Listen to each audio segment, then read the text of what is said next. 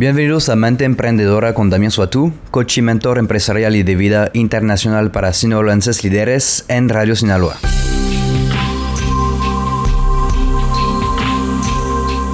Hoy vamos a platicar de esa frase muy famosa que dice contrata lentamente y despide rápidamente.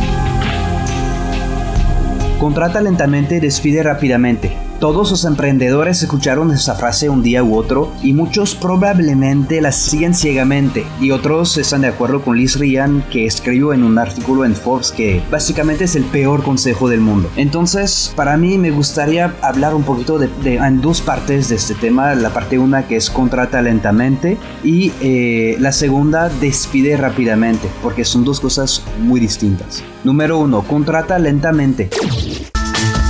Si para ti significa que tienes que tomar tu tiempo para decidir entre candidatos, para mí te estás equivocando. Candidatos están en el mercado de empleos porque buscan trabajar ya. Tienen una vida, gastos, necesidades y no podemos hacerles esperar para siempre o se van a ir con la competencia. Así de sencillo. Entonces les voy a comentar un poco cómo contrato a mis empleados, cómo tomo mi tiempo, mi dinero, pero nadie más que yo está esperando. Contrata lentamente significa tres cosas. Uno es contrata calidad. Dos, asegúrate de que tus selecciones son las correctas. Y tres, toma tu tiempo para no arrepentirte de no haber explorado todas las opciones. En mi caso, dependiendo de la importancia del puesto, eh, vamos a buscar en diferentes lugares. Los puestos más básicos con menos responsabilidades los buscamos en job boards. Son las páginas de internet en donde ah, podemos publicar ofertas de empleo. Pero para las más importantes tenemos tres opciones.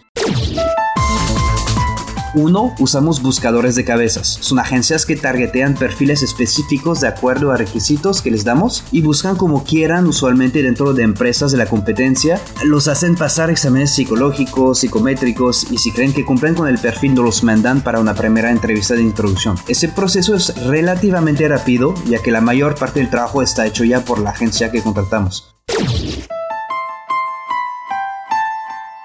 Número 2. Referentes. A veces vale la pena usar tu presencia en línea como Facebook, Twitter, Instagram para promover una oferta de manera referencial. Significa que ofreces dinero para la persona que te llevará a un candidato con el perfil que corresponde a tus requisitos. Por ejemplo, si contratas dicha, personas, eh, dicha persona, perdón, pagas a, quien te dio su contacto. Aquí dependiendo de tu empresa, presupuesto, la importancia del puesto, puedes ofrecer desde mil dólares hasta 20 mil o más. Eh, sale mucho más barato que usar la opción 1.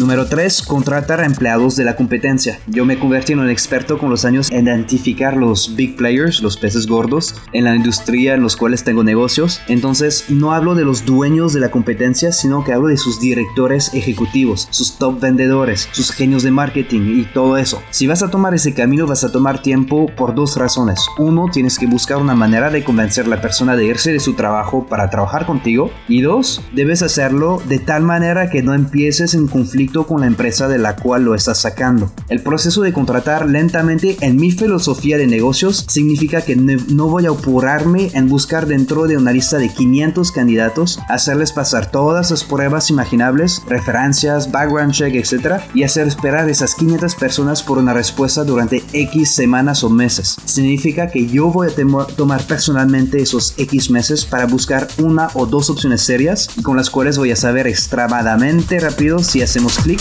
o no.